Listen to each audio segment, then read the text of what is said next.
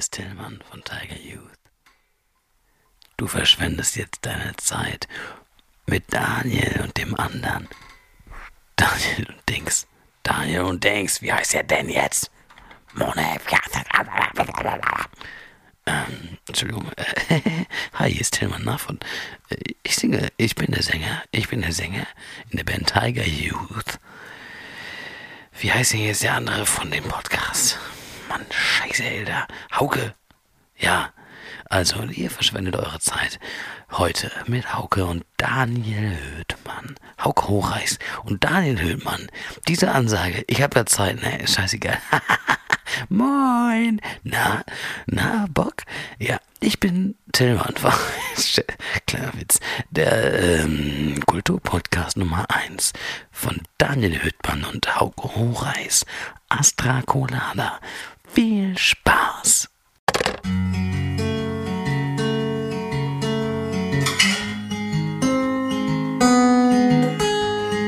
Astra.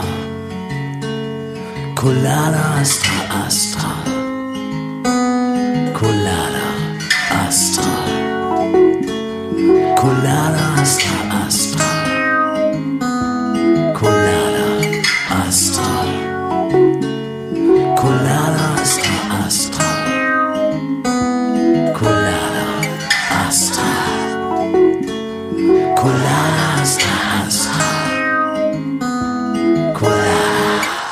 du jetzt dran denkst, in welchen Film hat Tom Cruise mitgespielt, fällt dir einer ein, der schlecht ist? Nee.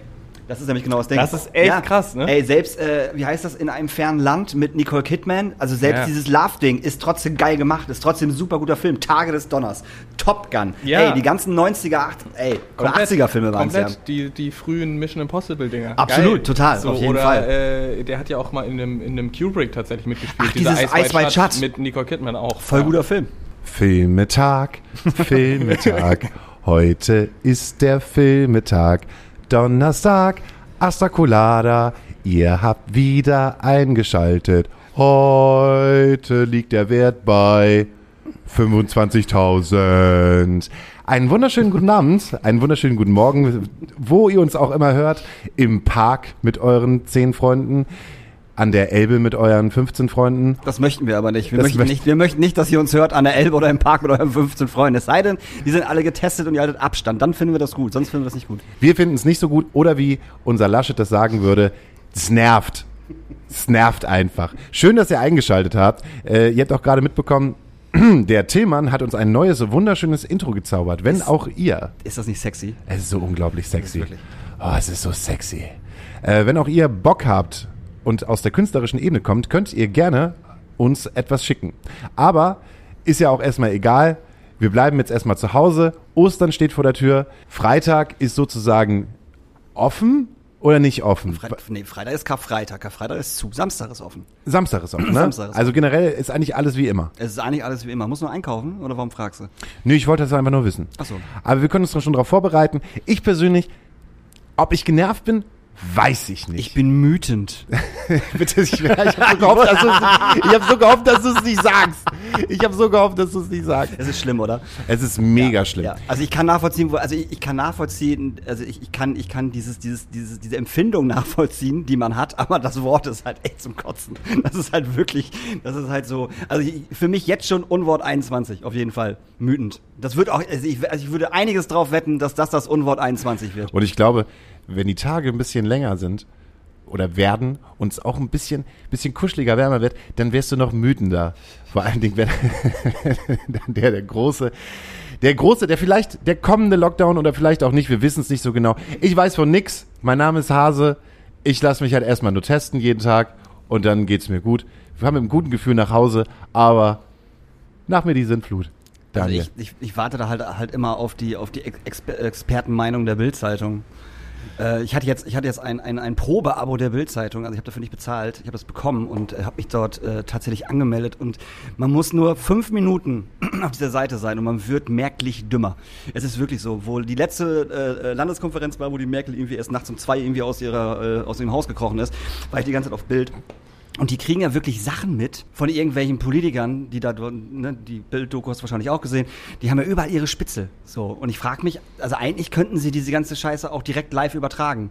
Also das, was Merkel mit ihren äh, Land Landeschefs da macht. Big Übertrag Brother den- mäßig. Ja, über, übertrag den Bums einfach live. So, da muss halt die ätzende Bildzeitung nicht mit ihren komischen kleinen Geheimnissen um die Ecke kommen, wie das äh, Spahn halt gerade ein Duplo im Mund hatte, wo Angela Merkel ihm was fragen wollte. Worüber ich immer noch lachen muss, muss ich sagen. Ja, aber das, das sind halt die Geschichten, die halt im Kopf hängen bleiben. Ja, die bleiben auch bei mir im Kopf hängen, weil es halt einfach witzig ist. Warum soll der Typ sich denn kein Duplo im Mund stecken? Die sitzen vor ihrem scheiß Laptops, Alter. Irgendjemand erzählt was und er steckt sich ein Duplo im Mund. In dem Moment will die Merkel was von ihm. Ja, Mensch, da hat er halt ein Duplo im Mund. Und die Frage ist halt einfach, warum er sich ein Duplo reingezogen hat und keinen Kinderriegel. Weil ich habe nicht ja gedacht, dass der Spahn halt eher so der Kinderriegel-Typ ist. Während der Lasche halt, während der Laschet halt immer noch mal vorbeikommt und noch ein Überraschungsei dabei hat. Ja. Und er nur, komm, hier, weiß ja, Vorsitzender, Nimm. nimm, nimm, nimm mal eine Überraschung. Ist auch ein Happy Hippo drin, habe ich vorher geschüttelt. Was machst du denn Ostern? Äh, was ich Ostern mache? Nix. Ich mach nix. Okay. Ich bleib zu Hause. Ich mach nix. Also äh, nix heißt nix, also nix mit der Familie. Ich gehe ins Studio und mach ich arbeite. Nee, da doch, ich arbeite. Ich arbeite im Studio. Ich mach nix, ich arbeite. Doch, im Studio. Ja, nein, ja, wenn du jetzt irgendwas äh, Tolles irgendwie von mir erfahren möchtest, irgendwie Nö. so, ja, keine Ahnung, Osterfeuer, Feuertonne. Ist- gibt's doch alle nicht. Ostereier, abgesagt. nee, nee, meine Mutter ist halt Risikopatientin. Ähm, da bleibt der junge Mann schön mit dem Arsch zu Hause und sagt halt einfach, nächstes Jahr Mutti. Und äh, ich gehe ins Studio und wird dann arbeiten. Das ist halt mein Plan.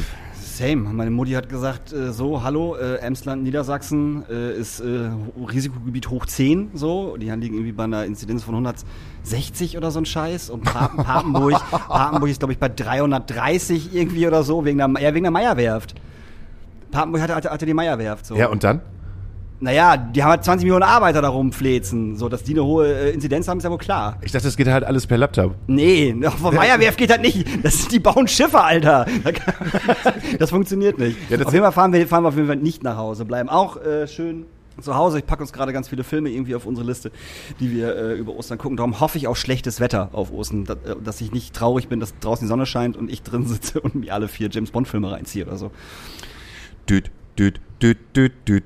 Düt, Das ist Mission Impossible. düt, um auf Tom Cruise. Ihr habt ja schon die Stimme am Anfang gehört. Ja. Wir haben nämlich heute einen Gast. Ich könnte ja so ein kleines Ratespielchen machen oder ich könnte einfach so Sprüche reinbringen und ihr könntet dann erraten, wer dieser Gast ist. Ähm, ich könnte zum Beispiel sagen, der Bundesverfassungsschutz ist das beste Promotool. Äh, ich würde sagen, ähm, Zinsschauer. Ähm, ich würde sagen, hallo, ich bin Kai aus Magdeburg. Ich liebe mein Shirt über alles, aber fünf Nazis haben mich deswegen verprügelt. Das ist auch sehr gut.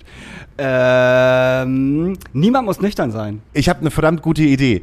Wir nehmen halt einfach einen Feuerlöscher, so einen Handfeuerlöscher und füllen da so viel Pfeffi rein, wie es geht und besprühen das halt über unsere Fans. So, jetzt könnt ihr verraten. Und es ist nicht Monchi.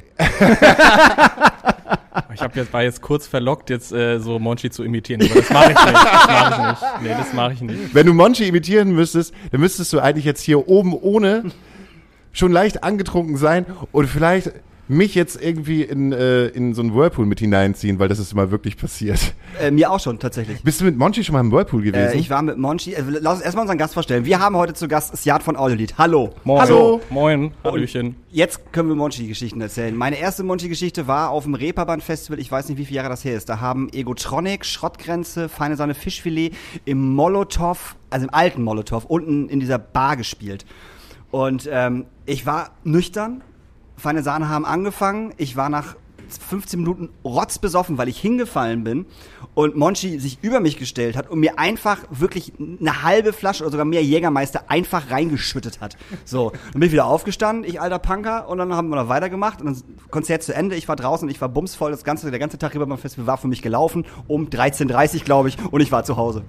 Wunderschön. Wunderschön. Das war super. Wunderschön. Und zweite Geschichte, Abi-Festival vor pff, auch vier, fünf Jahren, auch feine Sahne Fischfilet. Wir haben sie leider zu früh gebucht. Also wir hätten sie ein Jahr später buchen müssen, dann wäre es richtig voll gewesen. Verstehe. War trotzdem ultra gutes Konzert. Und die Jungs waren einfach so die sweetesten Boys and Girls auf dem ganzen Scheißplatz, wirklich. Und wir hatten im Backstage halt so, so einen kleinen Pool aufgebaut, weil es halt arschwarm war. Und irgendwann komme ich da rein und dann sitzt halt Monchi da schon nur noch mit einer Badehose an, irgendwie Pfeffi in der einen, Bier in der anderen Hand und Kippe und, ne, und gib ihm. Und ich so, ist ja ganz geil, komm ich doch einfach mal mit. Mich auch ausgezogen, mich da reingesetzt und dann saßen wir da schöne Stunde, haben ein bisschen getrunken, ein bisschen geschnackt. Das ist ein super Typ. Also wirklich, der Genial. hat auch Geschichten drauf, Genial. ey, das ist, ey, unfassbar, wirklich. Wie ist denn deine erste Monchi-Geschichte? Also die erste weiß ich tatsächlich nicht oder Nicht mehr. Also, nee, doch, das, die erste weiß ich tatsächlich noch gut, weil wir damals, äh, ich habe mit meiner äh, ehemaligen Band Trouble Orchestra, haben wir mit äh, Feine Seine Fischfilet zusammen auf einem Campusfest in Lüneburg gespielt. Und ich weiß auf jeden Fall noch, dass ich, also ich musste den Sprinter fahren und war deswegen die ganze Zeit nüchtern. Deswegen kann ich mich da total gut dran erinnern, was da alles so passiert ist. Äh, ich kann aber nicht über alles sprechen. ähm, das wäre auf jeden Fall die erste Monchi-Geschichte. Ich habe aber auf jeden Fall auch so eine ähnliche äh, Sauf-Geschichte. Da gab es äh, das, den Abschiedsabend des äh, legendären ähm, Kesselhauses äh, vom Schlachthof Wiesbaden, das alte Kesselhaus. Ähm, das wurde ja mal, das, die Hälfte des Gebäudes wurde abgerissen, komplett neu gebaut und da gab es so einen Abschiedsabend vorher. Ich glaube, die Bandkombination war, glaube ich, äh, Feine Sahne, Findus, äh, Trouble Orchestra und ich weiß gerade nicht, ob ich noch eine Band vergessen habe. Auf jeden Fall äh, war das tatsächlich der Abend mit dem einzigen Filmriss meines Lebens, äh, weil Monchi hat mich irgendwie auserkoren an diesem Abend und ist immer so mit so zwei 05 Gläsern in jeder Hand ein 05 Glas, ist so durch den Club gelaufen und hat immer gesagt, wo ist Jad, ich will saufen. So, und dann äh, hat das dazu geführt, dass ich dann immer so in seinen Schwitzkasten und dann äh, immer alles einmal so, die Hälfte ist dann so auf meinem Shirt gelandet und die andere Hälfte in meinem Mund und da war halt Jägermeister Cola-Mische drin. Das äh, ging, glaube ich, den ganzen Abend so und äh, das hat am Ende dann dazu geführt, dass ich, äh, ich glaube, ich bin am nächsten Tag aufgewacht mit Klamotten auf dem Hotelbett, hatte keine Ahnung, wie ich da hingekommen bin und äh, habe auf mein Telefon geguckt und hatte so 40 entgangene Anrufe von meinen Bandkollegen, die alle schon hätten drei Stunden früher gerne nach Hause fahren wollen. Und ähm, ja, das äh, war eine sehr unangenehme Rückfahrt für mich, aber äh, eine legendäre Geschichte auf jeden Fall. Wir hatten äh, das Deichbrand 2018 oder 2019, ich weiß es nicht mehr so genau. Ähm, und da hat unser Pianist uns mich da, beziehungsweise mich davor bewahrt, Folgendes zu machen. Du kriegst halt von Monchi ein Getränk angeboten. Er hat gesagt, nimm das nicht. wieso das? Ja, das ist Monchis Glas. Okay, wieso? Und dann hat man halt im Nachhinein immer gesehen, was Monchi da halt immer, er hat halt sozusagen alles da reingefüllt und den Leuten das immer angeboten. Dieses, hier, trink das. Monchis Glas heißt auch gleichzeitig irgendwann richtig, richtig betrunken zwischen seinen Beinen äh, in einem Whirlpool zu liegen und äh, den Arsch versucht zu bekommen. So gehört Die Frage ist halt mit oder ohne Hose. Ich sag ohne. Ich sag gar nichts. Aber damit äh, unsere, unsere Hörer jetzt nicht denken, ähm, dass du nichts anderes machst, außer, äh, außer dich hart zu betrinken. Ähm, was machst du bei Audiolied und wie bist du zu Audiolied gekommen? Ich bin ganz klassisch, ich bin Booker und ähm, ich bin zur, zur Audiolied gekommen, quasi so ein bisschen Tür ins, äh, nee, Fuß in die Tür, sagt man, äh, durch meine alte Band Trouble Orchestra. Wir waren auf dem Label gesigned und äh, ich habe dann einfach ähm, dadurch die Leute kennengelernt und äh, ich glaube 2016, November, habe ich dann fest angefangen. Aber du hast keine Ausbildung da gemacht, du bist direkt Nein, angefangen. ich bin so richtig das Klischee eines Oldschool. Quereinsteigers. Ja, so, genau. geil. Ich glaube, da können wir auch in dieser Branche immer wirklich so immer sagen, so, okay, eine Person ausgebildet, dann zählt man so ab und die nächsten drei sind auf jeden Fall Quereinsteiger. Ja. Also, genau. Ich Was bist du? bin, denn? Gelernter La- Maler und Lackierer. Wäre ich gerne. Nee, ich bin tatsächlich so, äh, habe halt Bildungsarbeit äh, Arbeit und so ein Kram gemacht und habe äh, Pädagogik und Soziologie studiert. ja, guck mal an. Ja. Und jetzt hängst du dabei auch, Lili. Jetzt hänge ich da, genau, jetzt bin ich da reingeraten. Wie geht's euch denn gerade so zur Corona-Zeit? Ich meine, wir haben jetzt, wir haben jetzt das, wir haben einjähriges jetzt, Ja. einjähriges Corona. Ähm, wie seid ihr durch die Zeit gekommen? Ich würde sagen, mit Ups und Downs, wie das glaube ich auch vielen so geht. Also wir arrangieren uns auf jeden Fall irgendwie mit der Lage und kommen irgendwie so klar. Ich glaube, es gibt sehr, sehr viele Menschen, die das, die die Pandemie auch noch härter getroffen hat als uns jetzt. Ich denke da immer so an die Leute, naja, also Leute, die halt irgendwie mit einer Selbstständigkeit unterwegs sind, so im Tour-Live-Bereich, die trifft's einfach sehr, sehr hart. Und die ganzen Leute, die jetzt auch, keine Ahnung, neben dem Studium irgendwie an der Tür, an der Bar, an der Garderobe arbeiten und jetzt so ihre 450 Euro Minijobs verloren haben, das sind halt die Leute, die es halt so richtig hart trifft so. Und ähm, ja, es ist alles Kacke, kann man nicht anders sagen. Und auch uns trifft es, es trifft auch unsere Künstlerinnen sehr doll. Aber gleichzeitig muss man sagen, dass halt schon, naja, es gibt halt so ein paar Sachen, die wir in Anspruch nehmen können. Bei Stichwort Kurzarbeiterinnengeld, das ergibt einfach Sinn. So, das ist einfach eine wichtige staatliche Subvention, ohne die es viele Firmen und Orte jetzt einfach nicht mehr geben würde. Also auch wenn ich jetzt an die Clubs und Venues denke, ich glaube, da gibt es viele, die ohne die November-Dezember-Hilfen, die jetzt für viele wirklich auch ein Segen waren, ohne die wird es sie vielleicht dann auch nicht mehr geben. Und ich, also ich habe zumindest bisher noch nicht davon gehört, dass wirklich jemand den Laden richtig dicht machen musste gerade. Nee, also in Hamburg auf jeden Fall nicht. Und äh, unser Kultursenator hat ja auch gesagt, äh, während Corona und unter seiner Amtszeit wird kein Club in Hamburg, der im ja. Clubkombinat ist, ja. ähm, äh, schließen müssen. So, also selbst wenn jetzt keine staatlichen Hilfen kommen, kommt die Hilfe halt von der BKM. Also zumachen müssen wir auf gar keinen ja. Fall. So. Aber klar, Kurzarbeitergeld ist gerade so das Wichtigste, was du auf jeden Fall irgendwie machen kannst. Auf jeden Fall. Und wie auf kommen eure Fall. Künstler so klar?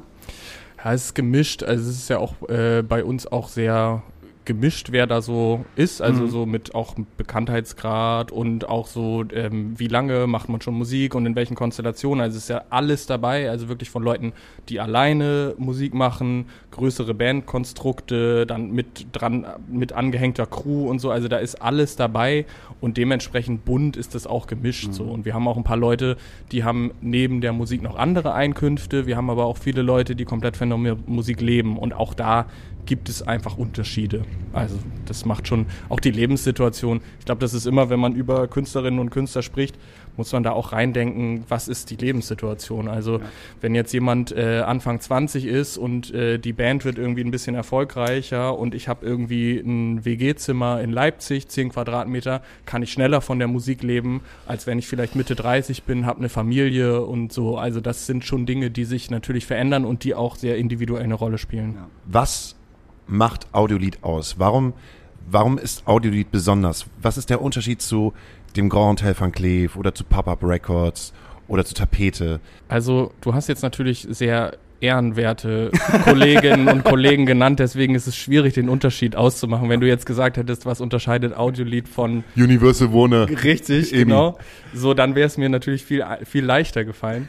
Ähm, ich glaube, ich glaube, da gibt's auch viele Aspekte. Also einmal äh, ich glaube, das geht vielen so, dass das Spannende und für mich auch Einzigartige an Audiolied ist so ein bisschen die Community. Also das haben andere Indie-Labels garantiert auch. Also das Grand Hotel hat sowas auch. Da gibt es ein Umfeld und da gibt es auch Leute, die sich damit identifizieren. Und wir sind ja auch mit diesen äh, Labels, die du auch genannt hast, sind wir ja auch äh, sehr eng verbunden.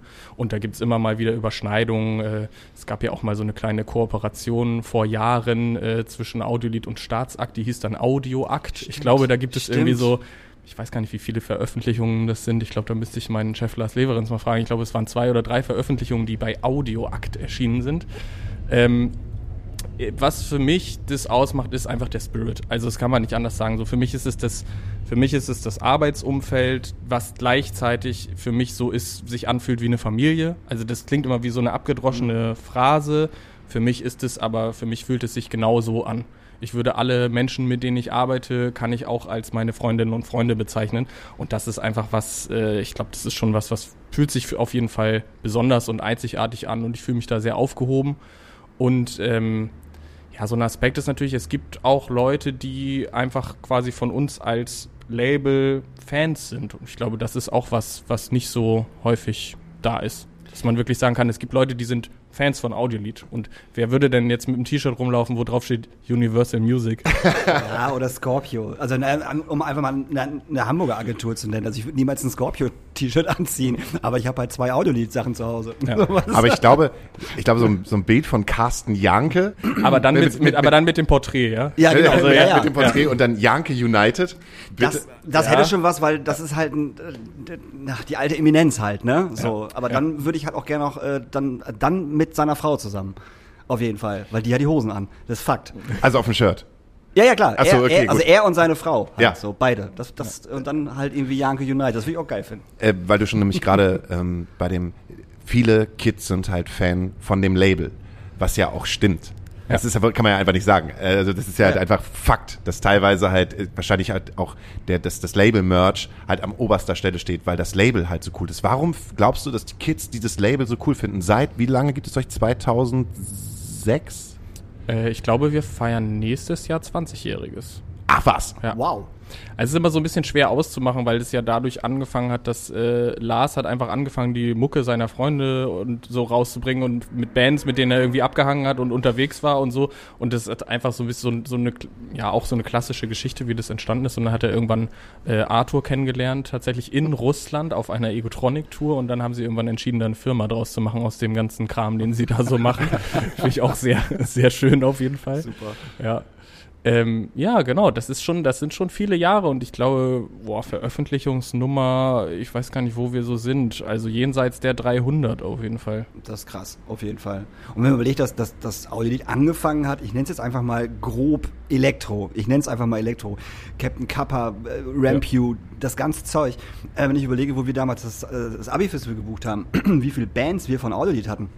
Also wir hatten, ich glaube, wir haben fast alles gehabt. Also wirklich Ja. von Frittenbude über Egotronic, über Rampew, ähm, Captain Kappa und halt auch Feine Sahne. So, ne? Wir haben Ja. wirklich alles gehabt, weil es einfach in der Zeit damals, wo Egotronic gerade so diesen Peak hatten und auch Frittenbude und so, das war halt so, gena- das war das Ding. Das war einfach das angesagte Ding. Ich weiß noch, bei Frittenbude standen beim Abi-Festival irgendwie 6000 Leute vor der Bühne. Da haben die zum ersten Mal bei uns gespielt. Okay. So, klar, umsonst und draußen, bla bla bla, mag man von halten, was man möchte, aber es waren 6000 Kids, die komplett ausgerastet sind. Wirklich komplett. Wir hatten Egotronic und Frittenbude an einem Abend, ich glaube, die haben sogar nacheinander gespielt und es war halt das absolute Chaos. Die Kids sind komplett durchgedreht, wirklich. Das war Wahnsinn. Und das fand ich halt geil. Ich fand halt Lars halt auch immer geil, weil er sehr straight war. Das mag ich halt. So, äh, und auch wenn man ihn trifft, egal wo man ihn trifft, oder auf, dem- auf, auf dem Dockville mit seiner Frau, mit seinem Kind oder so, äh, ich weiß gar nicht, wie viele Jahre das her war, da war, äh, bei er und seine Frau und, und, und äh, mit dem Kind halt irgendwie dann das Kind hat irgendwie Matsch gespielt oder so. Und alle guckten so, was, und, ne, was sind das denn für Eltern? Wollen die mal was, was sagen? Und wir haben uns dann hingesetzt und Bierchen getrunken und das war halt so geil. Immer, immer geguckt, okay, was macht mein Kind? Oh, spielt im Matsch. Ja, alles klar, cool. weißt du? So, und der Audiolead Merch stand halt sozusagen im Hintergrund und da wurde halt das Geschäft dann halt irgendwie gemacht. Und ich fand das so cool. So, das war einfach so, das war so frei, was da passiert ist. Und das, ich glaube, frei ist ein ziemlich gutes, ist ein ziemlich, gutes Ding für Audiolied. Ja. Finde ich zumindest. Das ist alles sehr frei ist, was da, was da passiert ist. Auch, dass ihr dann ein bisschen vom Elektro äh, nicht wirklich weggegangen seid, aber halt jetzt halt mit Bands wie Feine Sahne und äh, äh, Kid Joe zum Beispiel ja einfach auch Punkbands dabei habt. Ja. Okay, Egotronic mittlerweile ja auch ne, eine richtige Band geworden ist. Und das finde ich halt super interessant. Und es passt ja trotzdem alles zusammen. Also Feine Sahne und, und, und Kid äh, passen zu äh, Frittenbude und Egotronic. Das funktioniert ja alles. Das macht sich wenig an einem Genre fest. Ja, ne? Also so, genau. das kann man einfach sagen. Und das ist auch wirklich so, so auf der einen Seite kann man irgendwie sagen, ja, naja gut, also es ist einfach so äh, quasi in die eine Richtung, wir wollen halt mit Leuten arbeiten, die wir geil finden und von denen wir überzeugt sind und wo es, wir irgendwie merken, okay, da gibt's irgendwie einen Vibe und das sind gute Leute und da ist es uns dann irgendwie, da ist das Genre ist dann egal so. Also ich glaube, das, äh, das ist auch wirklich sehr, sehr breit. Wir haben jetzt vor kurzem tatsächlich auf Audiolied äh, das erste Neoklassik-Album rausgebracht Ach, von Quatsch. einer Künstlerin, die nennt sich Make Boys Cry. Äh, das ist tatsächlich auch wieder ein neues Genre Mhm. auf Audiolied. Und ähm, ja, das ist quasi, wir suchen uns dann einfach die Leute so aus, indem wir sagen, okay, das sind geile Leute, mit denen wollen wir zusammenarbeiten, da gibt's irgendwie ein, eine Verbindung, da gibt's irgendwie einen Vibe, der passt so und Ja, und das hast du halt bei anderen Sachen nicht. Also wenn ich, ich sage jetzt keinen Namen, aber eine, eine, größere Agentur nimmt, die nimmt halt irgendwie eine kleine Band äh, äh, unter Vertrag, äh, bucht denen halt eine Tour, die vollkommen wahnsinnig ist, in 500 Läden, obwohl sie gerade vielleicht mal 50, 60 Leute ziehen und nach der Tour wird die Band halt wieder fallen gelassen, weil es halt nicht funktioniert hat. So. Und das ist bei euch halt nicht der Fall. Und das ist halt auch das Sympathische. Und das ist überhaupt auch bei kleinen Agenturen nicht der Fall. So, ganz Ja. einfach. Ja. Da wird halt genau überlegt, okay, äh, was sieht die Band, was kann die Band, machen wir Knus oder machen wir Astra-Stube? Na, ich glaube, wir machen mal lieber Astra-Stube, weil halt nur 60 Leute kommen so. Und das macht halt total Sinn. so dass da. Leute hinterstehen, die auch äh, äh, sehen, wie groß das Potenzial der Band ist und dass man vielleicht auch erstmal kleinere Clubs spielt und dann auf der nächsten Tour größere Clubs zu spielen. Ganz einfache Nummer. Hat das auch was mit dem Standing zu tun, der KünstlerInnen, die halt bei euch gesigned sind? Weil ich habe irgendwie das Gefühl, wenn ich die Audio-Lit-Künstler sehe und die haben halt ein politisches Standing. Oder die haben halt auch ein Standing zu, zu irgendetwas.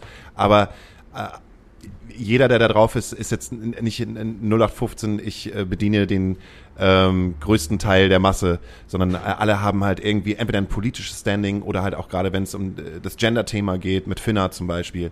Ähm, wo, wo achtet ihr mehr darauf? Also auf das Gesamtkonzept des Künstlers oder aus die Aussage oder ähm, auf, das, Musi- auf, die, auf die musikalische Präsenz oder ist es halt einfach eher nur so, ah, das Vibe vom Standing oder das Vibe von der Mucke her und Also ich würde schon sagen, dass es am Ende ist entscheidend, ob das irgendwie uns flasht, was da passiert und was wir irgendwie, also ich glaube, dass, also es ist jetzt nicht so, dass man irgendwie, äh, wenn man zum Label Audiolied kommt, dass man dann irgendwie unterschreiben, irgendeine politische Agenda unterschreiben muss oder so. Also das ist wirklich so, dafür ist es dann doch auch wieder zu divers. Also wenn man, ich glaube, wenn man alle unsere Künstlerinnen und Künstler an, in einen Raum stellen würde, dann gäbe es da garantiert auch Themen zu diskutieren. Und das ist ja auch gut. Also das ist ja auch total, das ist ja auch das Spannende. Also wenn, so, sonst, sonst ergibt's ja auch gar keinen, sonst hat man ja keine Synergien oder so. Und wir sind jetzt auch gar nicht so, dass wir, da gibt's jetzt irgendwie so ein, du musst jetzt hier eine Agenda unterschreiben und nur dann.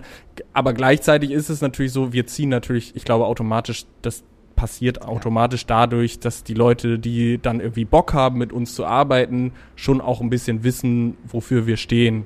So. Und ich, ich die Frage ist halt dann ganz einfach, für was steht Audiolied? das ist eine gute Frage, weil das echt so ein bisschen, neig, man neigt sehr schnell dazu, einfach zu sagen, jetzt so, ne, Phrasen zu dreschen Mhm. und so und halt so ein bisschen rauszugehen und zu sagen, ja, wir sind ein antifaschistisches Label und wir kümmern uns irgendwie darum, dass irgendwie äh, Gender-Themen in die Öffentlichkeit gebracht werden, bla bla bla.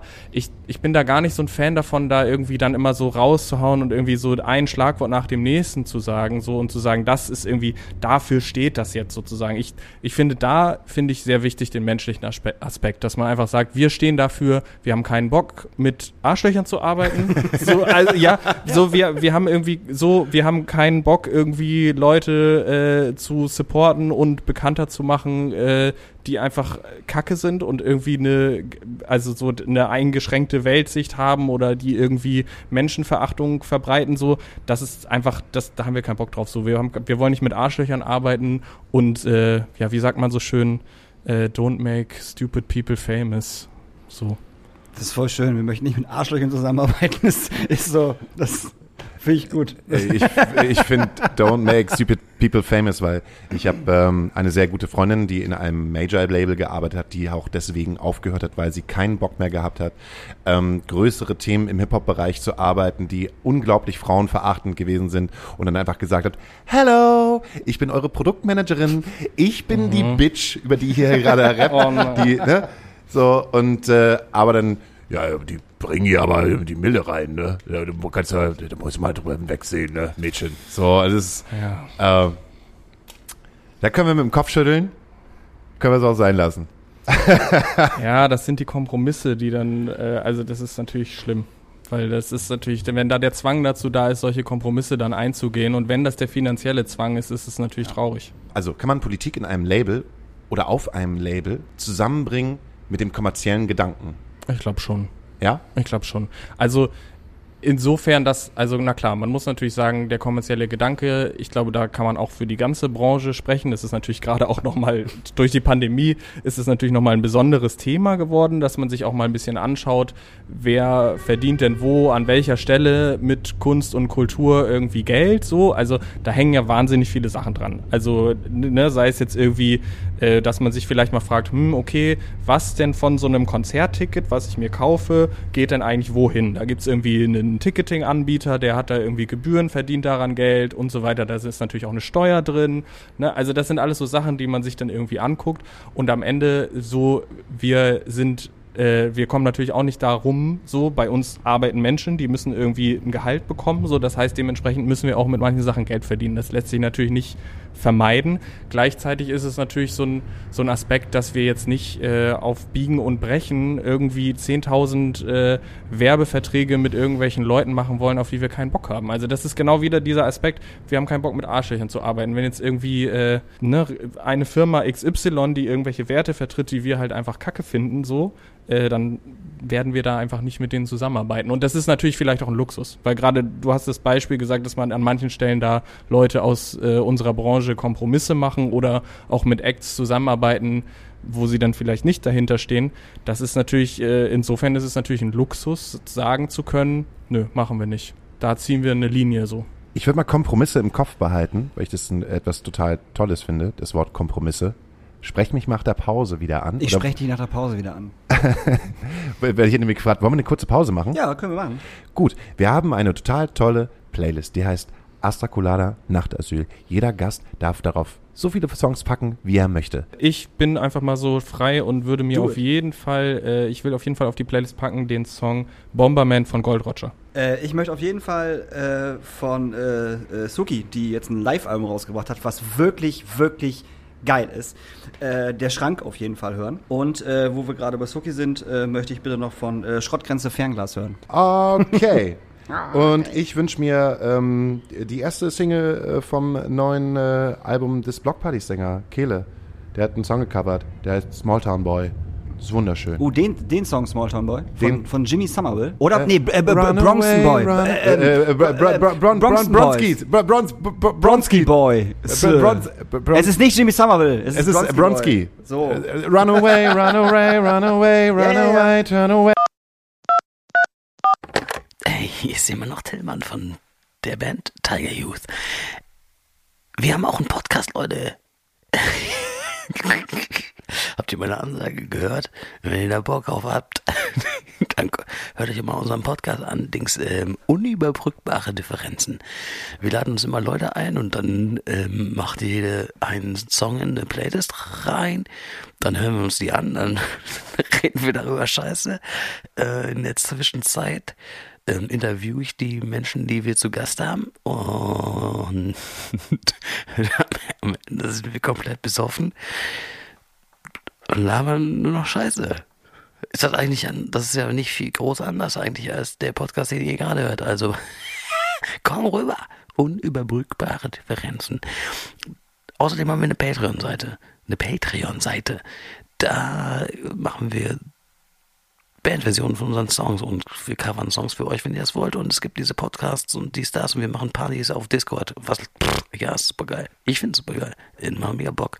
Ciao. Willkommen zurück. Entschuldigung. Moini. Co- Corona im Hals. Boah. Der war richtig schlecht, ne? Sagt, sagt der, der also gerade beim Schnelltest war. Ja. Ah, Mensch. Kompromisse. Kompromisse. Soll ich, soll, soll, soll ich dir ins Ohr flüstern? genau, weil ich, Kompromisse ist so ein, so ein schönes, so ein schönes Wort. Ähm, weil ich wollte auf das Wort Kompromisse eingehen. Und zwar haben wir in Hamburg das, äh, das Dogs und die große Freiheit. Noch. No, die haben wir schon lange, diese Clubs. Noch. Äh, und die haben ja schon im äh, Mai 2020 angefangen, ihre Außenwand mit Plakaten zu pflastern, die fragwürdig sind. Da gab es einen kleinen Aufschrei, aber äh, im Grunde genommen, die Szene hat nichts weiter dazu gesagt. Und äh, es ging so gesehen weiter im Februar, Ende, Fe Ende Februar, Anfang März. Das äh, gab es neue Plakate. Es gab neue Plakate, die das Ganze dann noch mal ein bisschen, also was heißt ein bisschen, die das Ganze dann einfach verschärft haben. So. Und ihr wart, würde man sagen, die erste Agentur, die sich getraut hat zu sagen, mit euch arbeiten wir nicht mehr zusammen und das öffentlich. Ja, das ist richtig. Also wir haben das tatsächlich auch schon länger verfolgt und gesehen und auch im auch Anfang 2020 gab es da ja schon diese, also wir fanden diese Idee schon absurd genug, ehrlich gesagt. Also so, weil man hat da ja auch schnell gemerkt, dann nach der ersten Kritik daran äh, haben sich die Läden dann ja auch nochmal geäußert und haben dann so ein bisschen so gesagt, ja, wir wollen da jetzt irgendwie eine Meinung, also eine Fläche bieten für alle Meinungen und man kann da irgendwie uns Sachen schicken und wir hängen die dann da aus an die Wände und gleichzeitig gab es dafür aber eine Gebühr und so. 20 und das, Euro. Genau, fand, fand ich an sich schon mal eine strange Idee, um ehrlich zu sein. So plus dann gab es auch da schon auf jeden Fall Inhalte, die äh, mindestens problematisch waren. Und dann gab es jetzt in diesem Jahr tatsächlich den Fall, dass äh, eines Morgens habe ich von einem guten Freund äh, ein Foto geschickt bekommen, wo dann äh, dieses Plakat, um das es jetzt auch viel ging, sozusagen da auf dieser Wand hing. Und da war quasi wurden halt ganz explizit mit den Worten bewaffnet euch mit Wissen Seiten äh, vorgeschlagen, dass man sich doch auf diesen Seiten informieren soll, die halt wirklich eindeutig Fake News, falsche Theorien, Verschwörungssachen, also da, da ist auch wirklich, also ich behaupte, jeder Mensch, der einen halbwegs gesunden Menschenverstand hat und sich ein bisschen länger mit diesen Seiten beschäftigt, der versteht auch ein bisschen, dass das nicht, also da ist einfach eine, eine Linie übertreten so. Das ist einfach. Ich tue mich immer so ein bisschen schwer damit, tatsächlich irgendwie dann die Seiten immer noch zu nennen und so ein bisschen Werbung zu machen für die sozusagen so. Andererseits, gut, ich weiß jetzt nicht, äh, wer jetzt so die Hörerinnen und Hörer hier sind, die das Alles dann am Ende rezipieren, so, ich, genau, richtig, genau. genau, also ich glaube, da kann man schon, äh, also vielleicht kann man sich mal so jemanden rauspicken wie Ken Jebsen oder so, den kann man sich vielleicht auch mal rauspicken, weil der jetzt gerade auch immer äh, nochmal durch zum Beispiel den sehr starken neuen Song von Danger Dan auch nochmal Thema ist. Er thematisiert ihn da ja auch. Ähm, also das ist tatsächlich zum Beispiel so eine Figur, das finde ich wirklich sehr spannend, wie viele Menschen dann doch für ihn in die Bresche springen und dann da irgendwie sagen, er sei irgendwie ein total seriöser Journalist. Aber gleichzeitig ist das ein Mensch, der schon auch seit vielen Jahren eine sehr eindeutige, rechtsoffene Seite betreibt sozusagen und wo auch klar ist, der haut halt einfach so Sachen raus, wie der sagt halt einfach, ja, also so, was so in den 30ern in Deutschland passiert ist und die Shoah, ich glaube, das ist ein PR-Gag.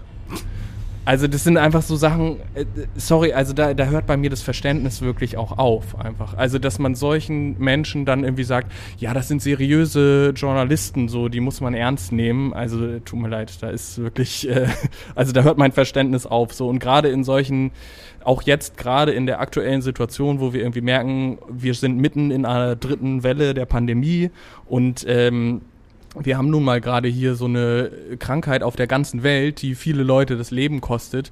Und ich finde es einfach nahezu, also da hört mein Verständnis auf, dass Leute irgendwie sagen, nee, das gibt's irgendwie alles nicht und das ist erfunden und so. Und also, Und mit Captain Planet habe ich heute gesehen. Cap, Cap, kennt, kennt ihr Captain Planet? Das ist auch so ein Dude, so ein Corona-Leugner, der äh, mit den Leuten halt äh, wie Polonaise tanzt auf den. Ach so, in Berlin. ah, oh Gott, da gibt's so eine, auch äh, einen Spiegelbeitrag über Ja, den. Ja, Oh ein bisschen Gott, Saß ja. muss sein. Ja. Oh, Ah, aber äh, bleiben wir, bleiben wir halt bei den Fakten.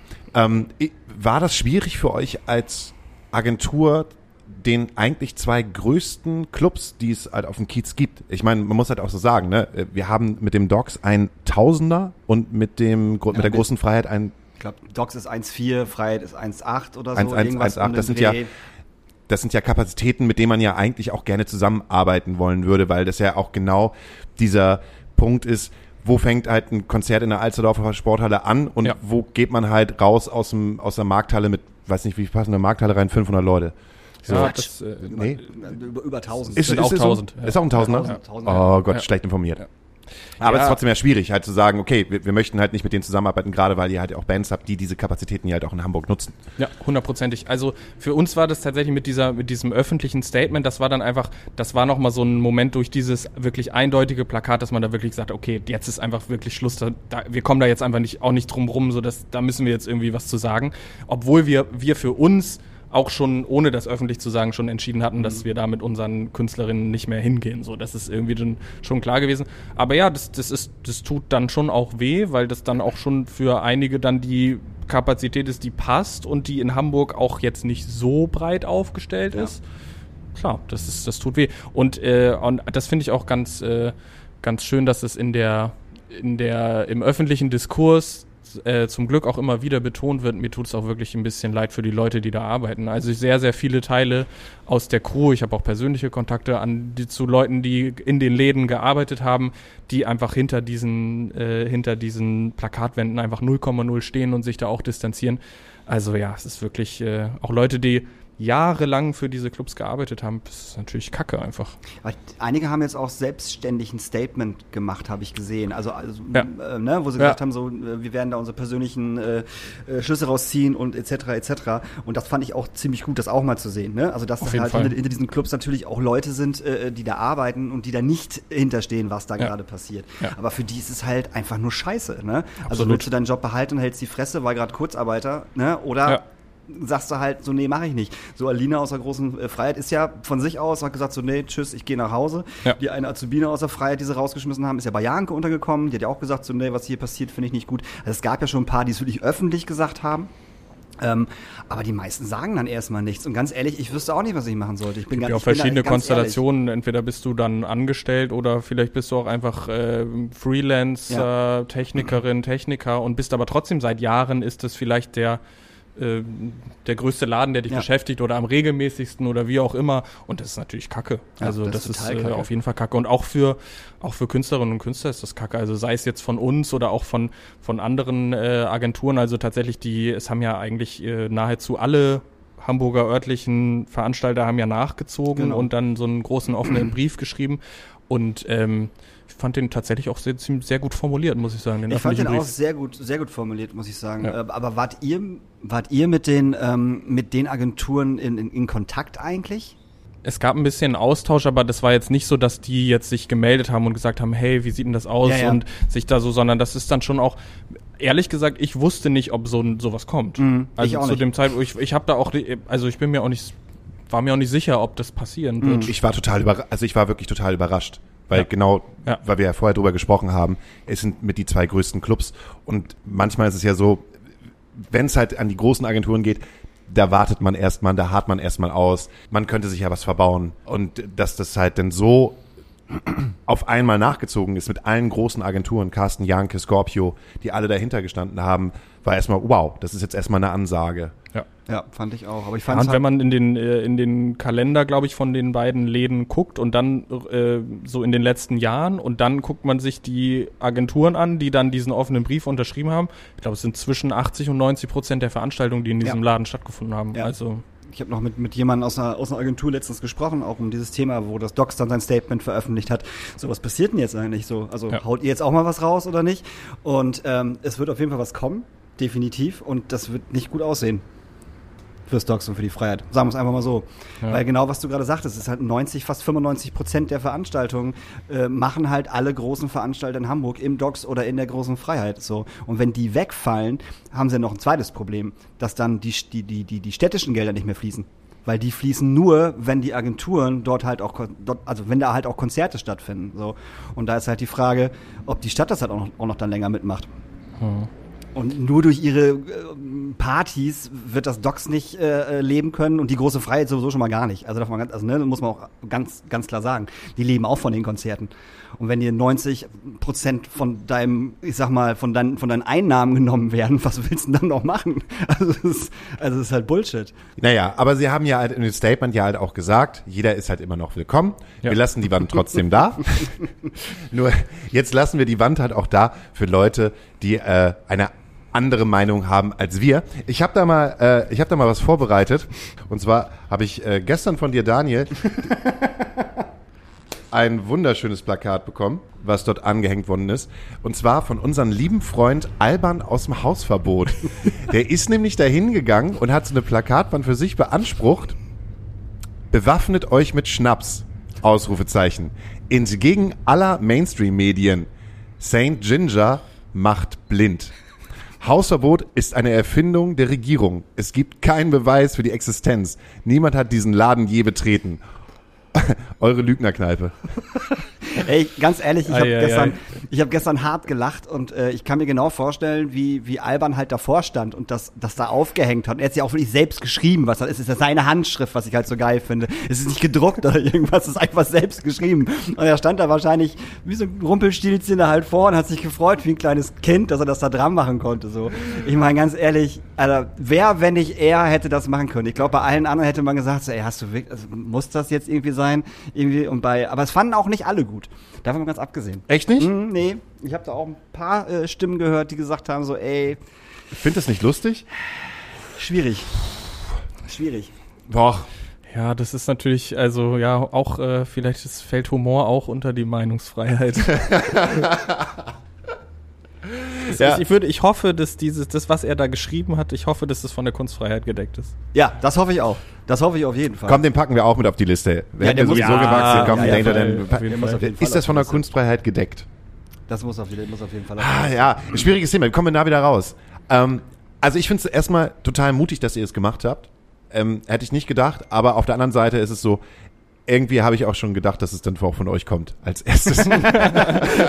Gut, da haben wir den Ruf dann vielleicht ja, auch weg. schon. Äh, und ich fand es halt gut, so erst ihr, dann war es ja Landstreicher, dann haben ja direkt Leoniden, ne, auch sofort gesagt, so, ey, nö, haben wir keinen Bock drauf. Jetzt gerade ZSK hat äh, sein Konzert aus der Freiheit äh, ins Übel und Gefährlich verlegt. Ja. Und, und auch einen netten Text dazu geschrieben, auf jeden Fall, aber auch nochmal reingeschrieben, äh, dass äh, natürlich dort auch Leute arbeiten, die ja nicht in der stehen, was ich total gut und wichtig fand. Ähm, aber das, ah, das wird halt alles äh, ähm, ja schwierig werden, wenn also gehen, gehen wir einfach einfach mal davon aus, diese Läden äh, werden jetzt wirklich nicht, nicht mehr bespielt. So, da muss es ja erstmal Ausweichlocations geben, ne? Oder du musst irgendwie zweimal im, im, im Übel und gefährlich spielen oder so. Aber das wird halt alles noch ein bisschen schwierig. Was ich persönlich total interessant fand, wo das Statement äh, von ähm, vom Docs und vom Docs und Freiheit rausgekommen ist, äh, die Kommentare. Also es hat dann auf, auf einmal hat das Docs und die Freiheit hier angefangen, Sachen zu kommentieren, was sie ja vorher nicht gemacht haben. Und bei der großen Freiheit und beim Docs war es auf jeden Fall der gleiche Mensch, der da immer kommentiert hat, weil es halt immer so der, der gleiche einleitende Satz war. Und diese Kommentare haben mich tatsächlich so wütend gemacht und die haben es auch nur noch schlimmer gemacht. Die haben es ja nicht besser gemacht, die haben es einfach nur schlimmer gemacht. Und da frage ich mich so, wer sitzt denn da bitte? Also wer wurde da beauftragt von irgendjemandem so, ey, du schreibst jetzt genau das und das halt kontinuierlich durch. Ich meine, wie kann man sich hinsetzen und sagen, Ken Jebsen, was du auch gerade sagtest, äh, ist ein ernstzunehmender Journalist oder er hat nie antisemitische Sachen geäußert oder was auch immer. So, ich meine, klar, der Typ ist intelligent, darüber brauchen wir uns unterhalten. Er weiß genau, was er sagt, wie er es sagt, damit er halt nicht angekackt wird, verklagt wird, wie auch immer. Aber ähm, ich finde das krass, dass die das immer noch verteidigen. Auf also die verteidigen das bis aufs Blut, also bis Ja. aufs Letzte. Ich fand das tatsächlich auch spannend, die Entwicklung, dass da dann so ähm, auf Kommentare auch reagiert Mhm. und geantwortet wurde. Und spannend fand ich auch, es gab auf jeden Fall auch einen Kommentar, der da ähm, gemacht wurde, so nach dem Motto, ja, wir lassen jetzt hier alle Kommentare stehen, damit irgendwie so nach dem Motto, weil das Argument in dem Statement ist ja so die Meinungsfreiheit und Genau. deswegen wir lassen alles stehen. Was natürlich unter den Tisch gekehrt wurde, ist, dass auf beiden Facebook-Seiten zwischendurch immer mal wieder Sachen gepostet und geteilt wurden, unter anderem auch äh, Sachen von dieser Kampagne Alarmstufe Rot, die die Veranstaltungsbranche ähm, retten möchte. Und darunter gab es, gab es Kritik und sie haben dann einfach die Postings wieder komplett gelöscht. Ist total spannend, dass man da dann so, so argumentiert, ja, wir löschen ja nichts und so. Und es ist einfach so, das ist auf jeden Fall, äh, da ist die Doppelmoral äh, auf jeden Absolut. Fall vorhanden. Und ähm, Oh, ich finde es ganz schwierig, weil ich, ich habe da auch einen, Kommentar gelesen, der auch wirklich von dem Docs-Profil dann gemacht wurde, wie so auch dem, nach dem Motto, ähm, Ken Jebsen äh, sei Iraner, das sei ja sehr untypisch für Rechtsextreme, wo man sich dann wirklich auch denkt, okay, also das ist jetzt wirklich, macht ihr jetzt an der Nationalität oder wie auch immer irgendwie fest, was man irgendwie so, wie man ideologisch tickt oder so. Und ich meine, keine Ahnung, muss man einfach nur mal an Attila Hildmann denken und dann, äh, also wie, Ne? ne? Ja. So. Der ist übrigens in der Türkei abgetaucht, habe ich gehört. Angeblich, angeblich. Ja. Wahrscheinlich sitzt er immer noch in Berlin in seiner Wohnung und sitzt unterm Bett. Ich glaube, er ist tatsächlich da, würde ich Okay. vermuten, weil es doch schon so ist, dass es irgendwie offene Haftbefehle gegen ihn gibt, die jetzt nicht vollstreckt werden können. Ja. Also und er behat, aber dann glaube ich irgendwo auf seinem Telegram-Kanal immer behauptet, er sei nur im Urlaub Mhm. und äh, es, es gibt keinen Haftbefehl. Das ist auch immer schön die Realität Ja, ja, ja. einfach ignoriert. ähm, aber ja, das ist auch wirklich, äh, ich glaube, der ist jetzt, äh, das ist immer weiter abgedriftet und ich glaube auf seinem Kanal, äh, ich habe da jetzt auch seit Wochen nicht mehr reingeguckt, weil ich mir das nicht mehr reinziehen kann, aber der ähm, verbreitet wirklich nur noch so, also wirklich ganz, ganz, ganz, Ja. ganz eindeutige Nazi-Propaganda und sieht sich selber auch so als den nächsten Reichskanzler. Er sagt und ja auch selber, dass er Nazi komplett, ist. also das ist wirklich so, also Dollar ins Aus geht's irgendwie gar nicht. Also Und dann kommen wir wieder bei dem Thema Kompromisse, weil die Menschen, die müssen wir ja auch irgendwann alle wieder auffangen. Irgendwann, im besten Falle ist diese Pandemie ja irgendwann halt auch vorbei und dann sind die ja trotzdem immer noch ein Teil dieser Gesellschaft. Und sie werden wissen, okay, vielleicht hatte ich doch nicht recht. Vielleicht war es doch nicht richtig, was ich, was ich da erzählt habe. Ne? Reicht da, reicht da halt eigentlich eine Entschuldigung? Ich meine, wir haben jetzt zum Beispiel so eine Nena.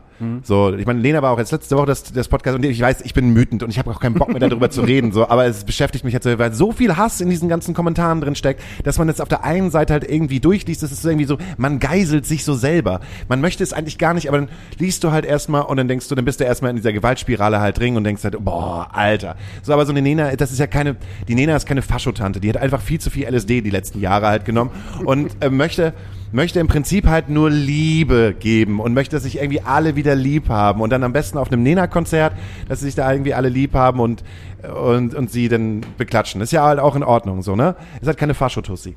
So, und die muss man ja auch irgendwann mal wieder, die muss ja auch irgendwann wieder eingegliedert werden ins, ins Konzert Kann man da verzeihen? Also kann man solchen Leuten halt verzeihen? Kann man einen Xavier Naidoo verzeihen? Kann man einer Nena verzeihen? So, ist da, ist da, ist da so ein, kann man zum Beispiel auch einer großen Freiheit oder einem Docs verzeihen, wenn halt der, der Punkt kommt, wir haben es jetzt geschafft und die von sich ehrlich sagen würden, okay, die eine oder andere Person hat vielleicht dann doch ein bisschen zu sehr auf dem Klo an der falschen Pappe gezogen. Ähm, kann man solchen Leuten dann sagen, ja, okay, war scheiße, war dumm, komm, schwamm drüber. Also ich finde es ja finde es auf jeden Fall immer gut, Menschen eine Entwicklung zuzugestehen. Also das finde ich zeichnet ja auch so äh, so Humanismus und sowas aus, dass man irgendwie sagen kann, okay, man, man lässt irgendwie Menschen die Möglichkeit, äh, sich auch zu entwickeln und vielleicht auch nochmal Dinge aus der Vergangenheit nochmal zu überdenken und anders zu sehen ist natürlich schwierig. Gleichzeitig habe ich halt also mit Leuten, die quasi so eindeutig irgendwie äh, rassistische und antisemitische Sachen verbreiten, da finde ich super wichtig, da eine klare Kante zu ziehen. Und irgendwann gibt es auch den Punkt, wo ich auch den Eindruck habe, okay, da kann man halt einfach nicht mehr diskutieren. Ne? Also da sind wir auch wieder bei dem Song von Danger Dan, yeah. so, wo man, wo man, wo er ja auch nochmal klar seine Meinung äußert, so äh, mit Faschisten zu reden macht man nicht. Das hat die Geschichte gezeigt. So, die muss man bekämpfen. Und äh, so, aber du hast natürlich vollkommen recht. Was macht man dann, was macht man, wenn denn Menschen vielleicht auch irgendwie einsehen, okay, da war ich irgendwie völlig auf dem falschen Film oder ich finde ja auch diese äh, Pandemie zeigt ja auch an manchen Stellen ähm, so Verbindungen sehr deutlich, die es auch vielleicht ein bisschen länger schon mal gab, vielleicht auch so beispielsweise aus der Esoterik-Szene in Richtung rechts und so. Da gibt es ja auch so, wenn, wenn man sich dann mal anschaut, wer läuft denn auf diesen äh, Querdenker-Demos so, wer läuft denn da so zusammen so? Dann hast du da irgendwie, dann laufen da irgendwie wirklich organisierte Neonazis, dann laufen da Leute, die vielleicht äh, in der 68er-Bewegung mal irgendwie Hippies waren und dann sich irgendwie damit beschäftigt haben, dass die Pharma-Lobby ja gerne ganz viel Geld verdienen will und dass man deswegen äh, vermeintlich deswegen Leute impft und so. Und dann äh, ist da so eine so ein kommt da so ein Sammelsurium. Und leider ist es ja oft so, dass die Leute sich dann halt nicht von den eindeutigen Sachen distanzieren. Ja, was, ich habe da auch keine, äh, obwohl ich ein pädagogisches Studium gemacht habe, habe ich da jetzt äh, kein Patentrezept dafür, wie man denn mit den Menschen umgehen soll. Also ich glaube, das ist, äh, das ist eine sehr individuelle Sache und keine Ahnung, wenn Nena, ich, ich weiß, weiß nicht am Beispiel Nena, ich glaube, das ist auch schon ein bisschen länger so, dass da irgendwie gab doch 2019 oder 2020, das ging doch dann auch irgendwie durch die Öffentlichkeit, dass sie irgendwie Leute aus ihrer Crew öffentlich auf der Bühne irgendwie degradiert hat und so. Also, boah, schwierig auf jeden Fall. Also ich wünsche, also ich würde allen Menschen immer äh, zutrauen, sich zum Positiven zu wandeln und auch äh, vergangene Handlungen zu hinterfragen. Das finde ich auf jeden Fall wichtig, das zu tun. Gleichzeitig, wenn jemand halt wirklich äh, eine rote Linie übertritt und irgendwie Menschenverachtung und äh, auch ideologisch überzeugt Sachen verbreitet, dann äh, muss ich mit denen nicht diskutieren. Also ich denke das auch. Also ich denke einfach, dass ein, dass ein Attila Hildmann äh, halt sich selbst ins Ausgeschossen hat. Und Xavier Naidu auch. Da brauche ich nicht drüber nachdenken, ob ich diesen Leuten in Anführungsstrichen verzeihe oder so. Die sind halt, das ist halt vorbei. So. Und bei einer Nena ist es halt ein bisschen schwierig. Ich glaube, es ist genau so, was du gerade gesagt hast, dass die Frau eigentlich nur, eigentlich nur Liebe und, und Zuwendung an alle geben möchte, weil sie halt auf, auf, auf irgendwas hängen geblieben ist, was das, was das natürlich nicht besser macht, was sie, was sie gesagt hat. Und wie sie mit den Crews umgeht, das ist nochmal eine ganz andere Nummer. Äh, aber bei, bei so einer Nena würde es mir wahrscheinlich leichter fallen, zu sagen, so, naja, okay, und das ist halt, war halt ein dummer Satz so, vielleicht kannst du das irgendwie revidieren so. Aber beim Attila Hildmann, beim Xavier Naidoo, sorry. Also Attila Hildmann macht seit Monaten nichts anderes als nur antisemitischen Scheiß. Also wirklich, das, das ist ja ekelhaft, was er, was er da macht. Und da, und da kann er mir nicht nach der Pandemie erzählen, ah ja, sorry, das, was ich der letzten anderthalb Jahre gemacht habe, ah, tut mir total leid, das meine ich eigentlich gar nicht so. Doch, Alter, genauso, du kannst nicht sowas posten und dann sagen, das meine ich nicht so. Und da kommt ich halt wieder mit der Frage, aber es gibt ja auch Exit-Programme. Also für Leute, die halt einfach im jungen Jahren, fünf, sechs, sieben Jahre halt total Ja. hart in der Nazi-Szene gewesen sind, wahrscheinlich auch den einen oder anderen verprügelt haben. Hat- Haben gesehen, guck mal da vorne, da läuft der kleine Kai mit dem Audiolied-Shirt, den hauen wir mal richtig auf die Fresse so, weil die anderen mit dabei gewesen sind. Und Typische er- Dorfgeschichte. Nein, also, also Wirklich, ja. du hast ein Iro oder hast ein Ja. Audiolied-Shirt und Ja. dann äh, bist du natürlich. Äh, Zieh das aus. Ja. Da vorne ist ein H&M. Kannst du dir was Neues kaufen? Zieh das aus. Es ist halt nur so witzig, weil es auch so wahr ist. Ja. Ja. Wurdest du schon mal angelabert, weil du ein Audi-Lied-Shirt angehabt hast? Mm, tatsächlich nicht. Wurdest Tatsächlich du nicht mal in Magdeburg rausgeholt von einem Typen, weil du ein Audi-Lied-Shirt angehabt Äh, hast? nee, das war äh, FCK Nazi. Ah. Da wurde ich rausgeholt. Ich wurde heute aber tatsächlich wegen, wegen meinem Frittenbude-Pulli äh, auf dem Weg äh, mehrmals wirklich dumm angeguckt. Also, Ach, echt? ja, auf, und vor allem von Leuten, wo ich gedacht habe, so, okay, echt jetzt? Also du? Also why? So. Und bei anderen Leuten, äh, weiß ich, irgendwie eine, eine Omi mit ihrer Tochter lief an mir vorbei und die nickt mir, mir halt zu. Ich so, Hä? was ist denn hier los? Also die haben es irgendwie dann kapiert. Aber äh, mit, du, du kriegst halt schon dumme Blicke. Und eigentlich ist Barmbek relativ stabil. So, Barmbek hat eine große linke Szene, muss man einfach sagen. Ja. Eine gute Antifa in Barmbek. Eigentlich äh, haben wir da keine Pappnasen. Aber heute war es ein bisschen, äh, bisschen strange. Aber auf dem Dorf bist du früher auch verprügelt worden, wenn du halt das falsche T-Shirt anhattest. Auf jeden Fall, natürlich. Bist ja schon auf dem Dorf verprügelt worden, wenn du eine Röhrenjeans Ja, anhast. ich wollte gerade sagen, so. Ich bin auf dem Dorf verprügelt worden, weil ich eine Skater-Jeans angehabt hat. Meine, meine erste Baggy-Jeans. Dann kam halt einer, einer von mir vorbei und einfach dieses Zecke verrecke. Egal, ich hab, äh, das passt halt super zu dem Thema. Wir haben einen kleinen Jungen, der heißt Fide, der ist sieben Jahre alt, der stellt halt immer Fragen. Und du musst sie kindgerecht beantworten. Wenn du Oh, dafür eine Antwort spannend. weißt, hau mit raus. Du Hauke, äh, wieso sagt man, dass sauer lustig macht? Meine Vermutung wäre, wenn man etwas Saures isst, dass sich dann der Mund so verzieht, dass man dann anfängt zu lachen. Das Stichwort, oh, wann habt ihr das letzte Mal in eurem Leben einen Center Shock gegessen? Äh, vor zwei Tagen. Was? Tatsächlich, kein Shade. Also ich liebe Center Shocks und äh, nee, am Wochenende war das. Meine Freundin hat äh, ein Paket bekommen. Ich weiß gar nicht von Finn Kliman. Sie hatten sich eine Mütze von Finn Kliman bestellt und da waren Da war Center- Center Shocks drin? Finn Kliman verschickt einfach Nein, Shocks an deine nein, Freundin. Nein, und in dem Paket äh, äh, war halt ein Center Shock mit drin. So und ich so, oh mein Gott, Center Shock, wie geil ist das denn? Und es war halt extrem. Ich hab, also mein ganzes Gesicht war halt irgendwie eine eine Grimasse. Aber ich glaube, ich habe auch gelacht, Ja. weil es so geil war. Ich, ich habe das letzte Mal vor drei Jahren, ich fand es damals, das war schon, in meiner Erinnerung war das gar nicht so sauer. Aber als ich dann das gegessen habe, ist es halt so wie so ein bisschen wie mit den äh, belegten Baguettes, die wir manchmal halt haben. Die belegten Baguettes früher waren nicht so stark, habe ich das Gefühl gehabt, weil die halt auch meistens hier in, weiß nicht, wo, wo die halt herkamen, die belegten Baguettes, aber also wenn ich halt jetzt mal bei einem Kumpel halt ein belegtes Baguette äh, äh, mal zu mir nehme, dann sind die teilweise so stark, dass ich dann erstmal ausgeschaltet bin. Und das ist so ähnlich wie bei den Center Shocks. Weil also wenn du jetzt, ja, jetzt so ein Center Shock, die sind so hoch gepusht, Alter.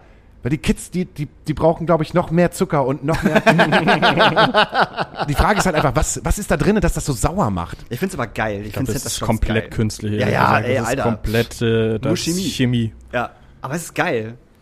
Ich finde es auch so geil, weil die halt so schön klein sind und dann, dann hast du, oh, fand ich. Also wie Finn geil, Kliman, danke. Wie geil wäre das, könnte man, könnten nicht vielleicht die Firma, die Center Shocks herstellt, ich weiß nicht, wer das ist, und AstraZeneca zusammenarbeiten und dann, dass man so ein- sich per Center Shock impfen kann? Das wäre doch der Hammer. Schön genial. zu Hause Das einfach. wäre genial. Aber um die Frage zu beantworten, äh, ich kann da leider nur spekulieren, aber ich vermute, dass man Ich sagt, hoffe. sauer, ich hoffe, sauer macht lustig, weil man dann den Mund verzieht und entweder selbst lachen muss oder ist natürlich auch lustig, wenn andere Leute was Saures essen. Wann bist du nach Hamburg gekommen? Äh, 2010, Dezember 2010 und Was- hab direkt, äh, hab direkt äh, den Move gemacht, bin direkt vom Dorf direkt äh, nach St. Pauli gezogen. Richtig gut. Aufgrund deines Studiums oder aufgrund der Band? Ähm, tatsächlich erstmal aufgrund des Studiums und äh, die Bandaktivitäten äh, kamen dann gleichzeitig mit einher und ähm, haben dann letztendlich auch dafür gesorgt, dass das Studium dann so ein bisschen in den Hintergrund gerutscht ist und äh, sich immer länger gezogen hat. Wie lange wart ihr unterwegs? Ich habe tatsächlich durch die Pandemie, ich habe an mir selber gemerkt im Jahr 2020, dass ich die Ruhe, die so entstanden ist durch keine Live-Shows, keine Festivals und so, muss ich ganz ehrlich sagen, habe ich eine ganze Zeit lang auch sehr genossen. Und dann habe ich mich so ein bisschen selber gefragt, woran das wohl liegt. Und dann habe ich mal so die Jahre zurückgerechnet. Und ich glaube, ich war davor so sieben Jahre am Stück, wenn man die, wenn man so die anfänglichen eigenen Bandaktivitäten mit reinrechnet, war ich eigentlich sieben Jahre in jedem Jahr viel auf Tour. Also in verschiedenen Konstellationen. Dann erstmal mit eigenen Bands, dann kam irgendwann Audiolied dazu, dann habe ich irgendwie Tourmanagement-Sachen gemacht, dann habe ich so und an allen möglichen, in allen möglichen Funktionen irgendwie mal unterwegs gewesen. Und ich glaube, ich habe das wirklich sieben Jahre durchgezogen, dass ich wirklich viele Tage des Jahres auf Tour war oder auch gerade im Sommer dann ein Wochenende von Festival A zum Festival B und das muss ich, äh, habe ich an mir selber gemerkt, dass ich das 2020 schon auch mal genossen habe, da einfach mal ein bisschen Ruhe reinzukriegen, einfach mal eine lange Radtour zu machen. Und ich glaube, es geht echt vielen Leuten aus der Branche auch so, dass man die, die entstandene Ruhe auch ein bisschen genossen hat, auf jeden Fall. Wie lange gab es äh, Trouble Orchestra?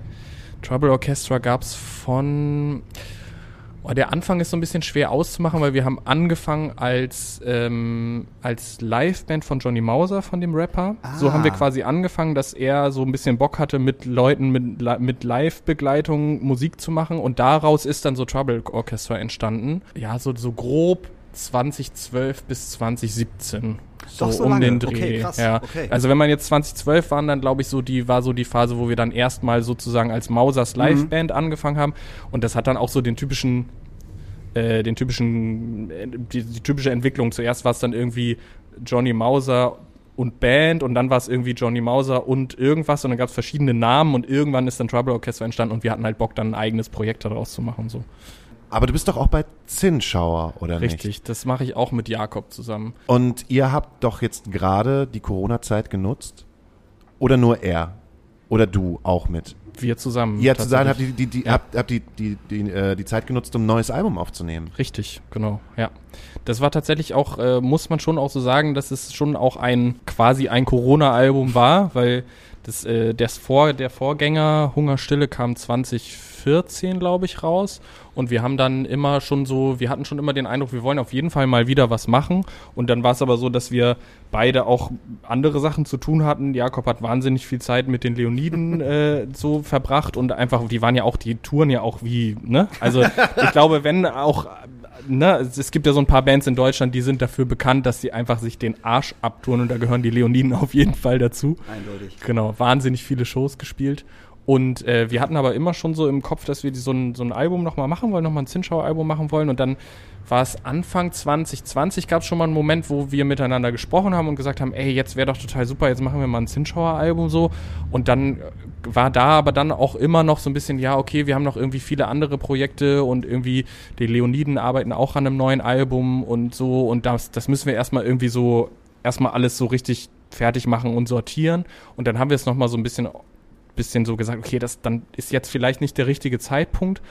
Und dann ähm, gab es aber im Spätsommer, Herbst nochmal so einen Moment, wo wir gemerkt haben, okay, die Leoniden haben irgendwie jetzt so, irgendwie jetzt angekündigt, wann das Album kommt und so, und da gibt es jetzt irgendwie einen klaren Zeitplan, wann was funktioniert.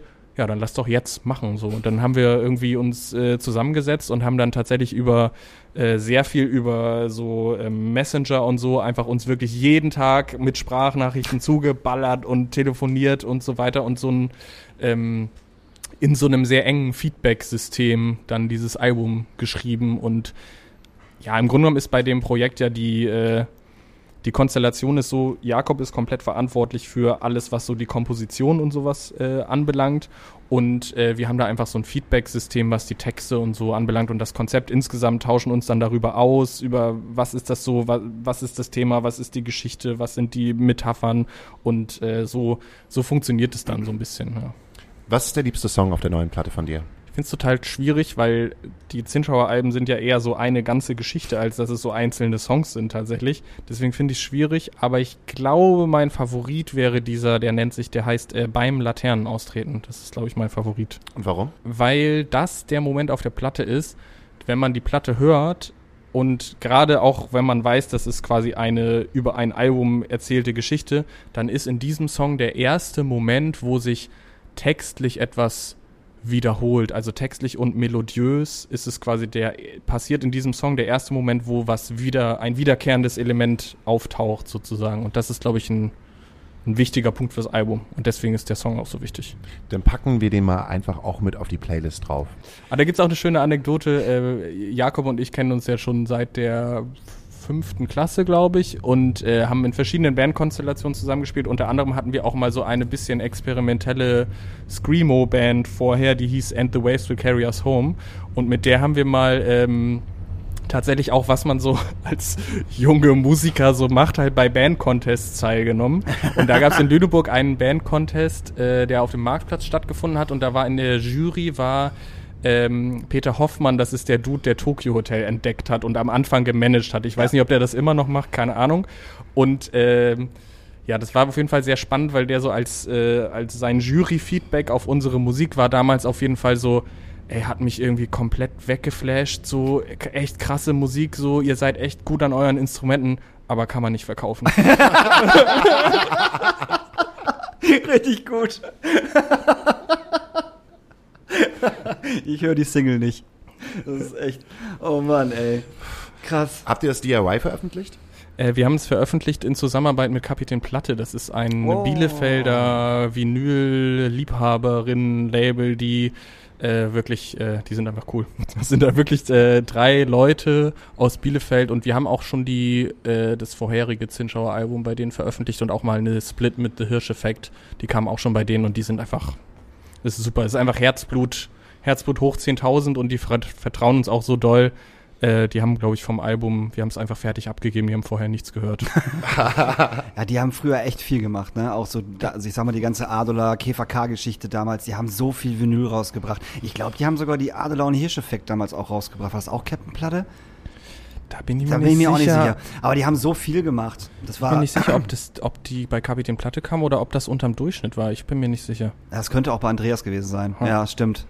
Das könnte auch bei Andreas gewesen sein. Andreas wer? Äh, Andreas von vom unteren Durchschnitt, der hat, äh, das war auch damals so ein DIY Mini-Label, so der hat äh, Mikro- Mikrokosmos 23 auf jeden Fall gemacht und äh, das war halt auch so ein Liebhaberding, so also es war immer Vinyl und immer schön und immer toll.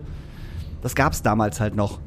Leute, Ich denen's- ganz schön, wir haben ja tatsächlich die, äh, das, die, ähm, das äh, Vinyl war ein bisschen verspätet durch Presswerkverspätung, weil das ist auch jetzt eine Auswirkung der Pandemie gewesen, dass die Presswerke alle ein bisschen Verspätung hatten, weil das ist einfach auch ein ganz praktikabler, logischer Grund. Da ist eine Maschine, an der müssen Leute arbeiten und durch die Pandemie und durch Abstand und so können halt nicht mehr so viele Leute gleichzeitig an der Maschine arbeiten. Dadurch dauert es einfach länger so und es verzögert sich einfach alles.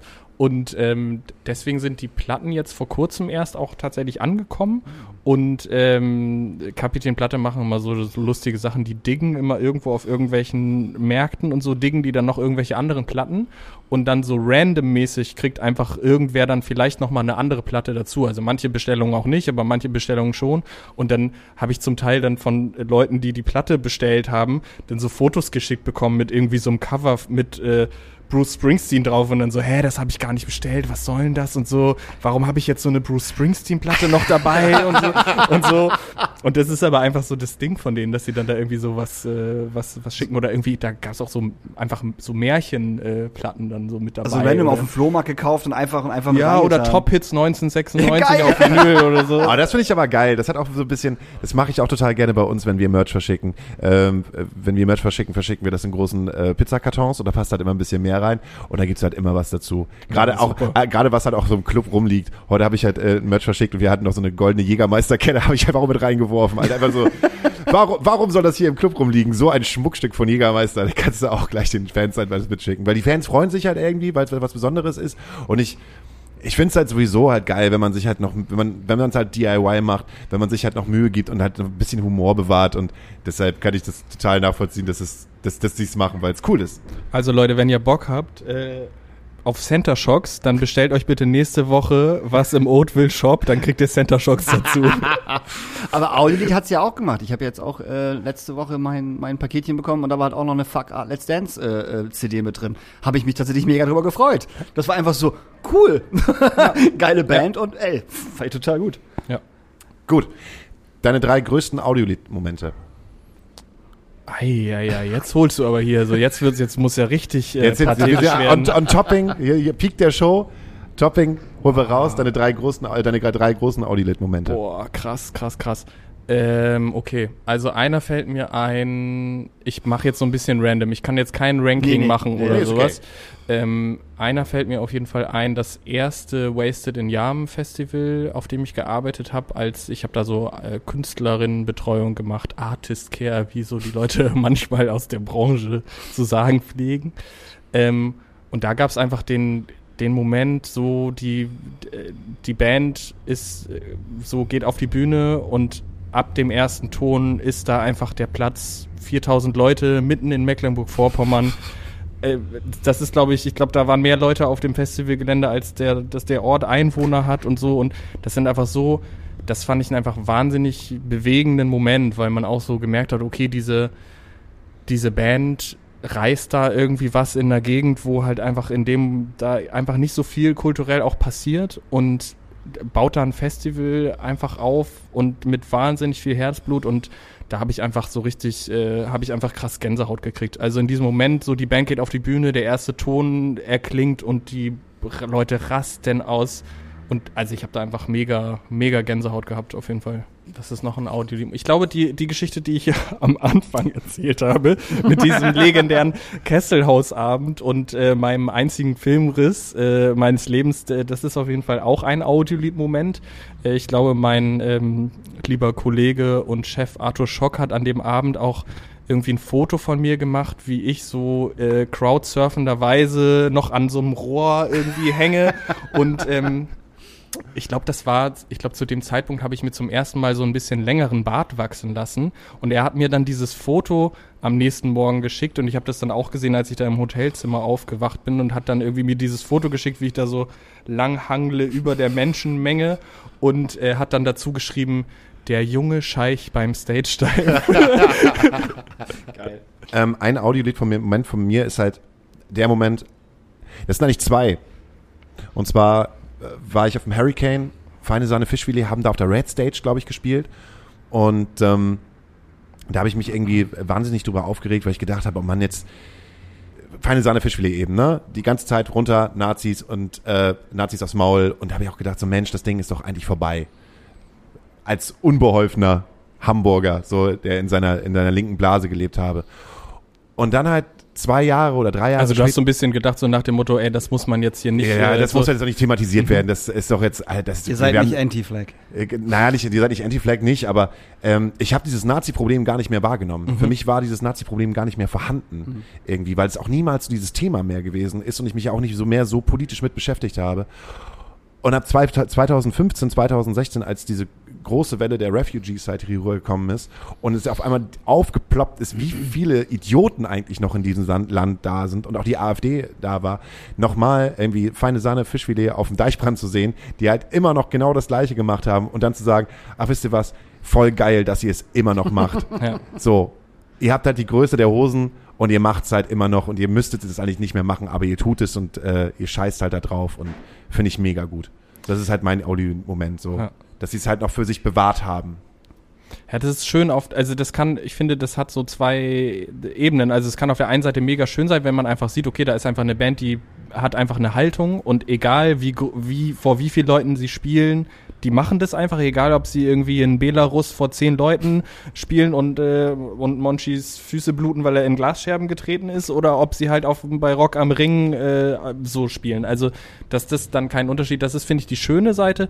Und manchmal gibt es da aber auch, finde ich, eine traurige Seite, wenn man merkt, dass, dass, äh, dass einfach so das, was thematisiert wird, leider sich auch vor zehn Jahren zu heute nicht so groß unterscheidet. Also, dass man einfach merkt, okay, keine Ahnung, so, so Sachen, die einfach wie so rassistische Anschläge in Deutschland, so, da hat man irgendwie, das ist einfach eine Kontinuität, leider. Und da merkt man einfach, okay, es ist leider notwendig, dass die Sachen, die wir vor zehn Jahren oder auch noch länger, die wir vor 20 Jahren äh, thematisiert haben, die sind leider immer noch notwendig zu thematisieren. Also, und das finde ich schon auch erschreckend, auch wenn man sich jetzt so nochmal die, ja, die Entwicklung der AfD, das so der Rechtsruck, ne, also auch dieses ganze, was ist, das Verschieb, die Verschiebung dessen, was ist so sagbar in der Gesellschaft oder nicht, so, ne, welche Begriffe werden benutzt oder auch so die ganzen, so, ne, ich meine jetzt, keine Ahnung, mit, mit, dem, mit dem Mord an Walter Lübcke ist auch nochmal eine neue Qualität da, ne? Da hat einfach, äh, da haben einfach Leute einen Politiker ermordet, so oder NSU, die Anschläge in Halle, in Hanau. Das sind einfach Sachen, die leider eine Kontinuität sind und wo man sich leider immer wieder anstrengen muss, diese Kontinuität zu durchbrechen. So. Darum finde ich, dass feine Sahne Fischfilet so super wichtig ist. Ganz einfach. Ich weiß gar nicht, welch, welches Konzert das ist. Ich glaube, es war Rock am Ring. Waren sie vor zwei oder vor drei Jahren? Das hat dann auch irgendwie, ich weiß nicht, wo es live übertragen worden ist im Fernsehen. Und ähm, es war ja brechend voll. Das war ja Hauptstage und auch eine gute Zeit auf jeden Fall. Und dann kommen die auf die Bühne und spielen halt ihr, Kon ihr Konzert und hauen halt ihre, ihre, ich nenne es einfach mal Parolen im guten Sinne raus. Und ähm, überall im Publikum, selbst ganz hinten, siehst du halt Anti-Nazi-Flaggen und Regenbogenflaggen. Und du siehst, okay, krass, die erreichen gerade ein Publikum, wo wahrscheinlich 30 Prozent noch ein böse Onkel-Shirt irgendwie von anhaben. Du bist halt, du bist halt barock am Ring, da hast du halt die Deppen so. Und so gut, dass ihr das jetzt gerade macht und dass ihr das einfach 45 Minuten lang komplett durchzieht. So, also das Man total wichtig. Ja, man stößt halt einfach einen Diskurs an. Und im Grunde genommen habt ihr ja auch das wiederum gemacht. Ihr seid ins Risiko gegangen als Agentur, habt einen Diskurs angestoßen. Die Großen sind mit gefolgt. Hätte ja auch ganz anders ausgehen können. Auf es, wird da, es wird darüber gesprochen. Ähm, es wird Haltung bewahrt. Ähm, es wird sich solidarisiert gegen Dummheit. So, und man weiß, mit, mit wem man zusammenarbeitet und mit wem man auch weiter zusammenarbeiten kann. Deshalb ist es eigentlich dann doch ziemlich gut, seinen Mund aufzumachen, wenn man merkt, da läuft was falsch. Im, aber machen die, macht die andere Seite ja eigentlich auch, weil sie denkt, es läuft was falsch, aber hey, so what? Also mein Lieblings-Audiolied-Moment war, äh, ich weiß nicht welches Jahr es war, es war auf jeden Fall das Omas Teichfestival in Große Feen. Und da gab es äh, ein, ein Zelt, wo eine Bühne drin stand. Und man stellt sich einfach wirklich ein Schützenfestzelt vor, wo eine Bühne drin steht und auch mit diesem Holzboden. Und es haben Captain Kappa und Supershirt hintereinander gespielt, nachts um bäh, 1 Uhr. Und ähm, ich war ultra betrunken und auch hab mir ein paar Baguettes und andere Sachen äh, reingeballert. Und ähm, ich weiß noch, dass Supershirt gespielt haben und ich meine mich zu erinnern, dass Arthur und Lars auf der Bühne standen und Geld ins Publikum geworfen haben. Und ich meine mich zu erinnern, dass es die Gage von Supershirt und von, und von Captain Kappa war. Es war auf jeden Fall Geld im Spiel und es wurde, es wurde ins Publikum geschmissen. Und das fand ich so großartig. Und nach diesem Konzert war leider, weil die Leute so durchgedreht sind, das Zelt im Arsch. Also der Boden ist einmal in der Mitte durchgebrochen.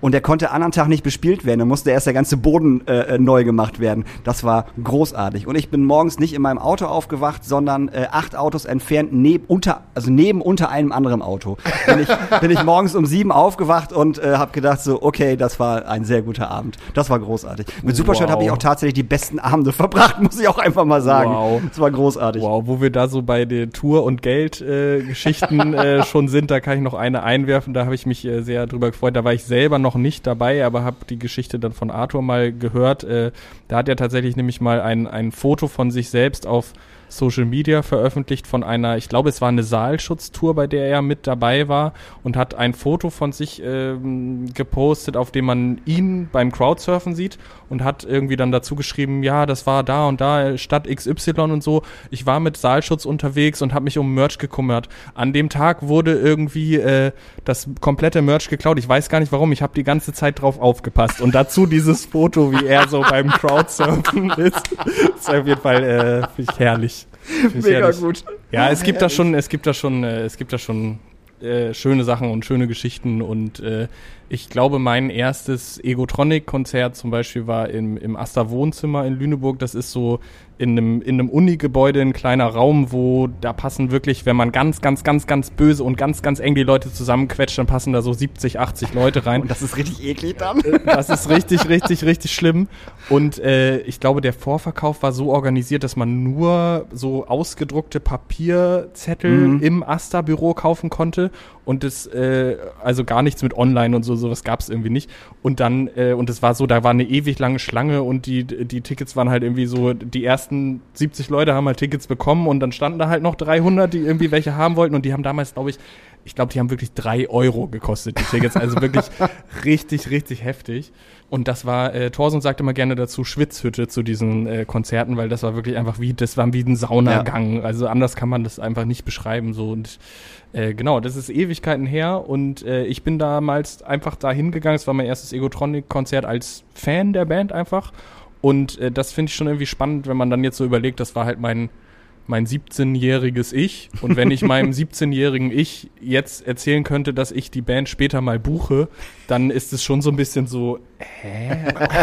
Das kann einfach nicht sein. Das ist Voll gut. einfach totaler Quatsch. So, das ist, das, das ist nicht, äh, nicht im Rahmen des Denkbaren so. Und äh, das beschreibt eigentlich ganz gut, wie, äh, wie happy ich über die, darüber bin, wo ich so gelandet bin und dass mir das alles Spaß macht. Ja, meine Damen und Herren, das ist Audiolit. Äh, Eine kurze blöde Frage. Manchmal sagt man Audiolied, manchmal sagt man Audiolit. Was ist denn nun richtig? Ich bedanke mich für diese Frage und möchte eine ganz andere beantworten.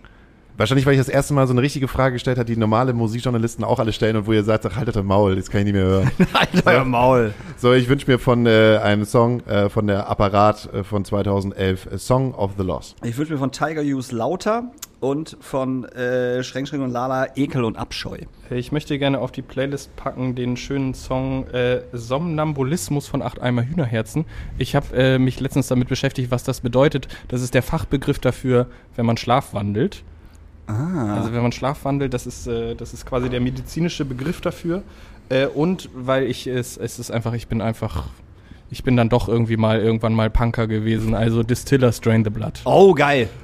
Und wir hören uns nächste Woche wieder donnerstags ähm, und äh, machen gute Miese, gu- gute Wir Miese machen gute Miete zum, zum, zum äh, schönen Spiel. zum schönen Spiel. So ungefähr. Gute Und- Miese wie Geld von der Bühne ins Publikum werfen. Wollte ich gerade sagen, schmeiß die Fuffis in den Club und mach. Pow, pow. Bis gleich. Tschüss. Ciao.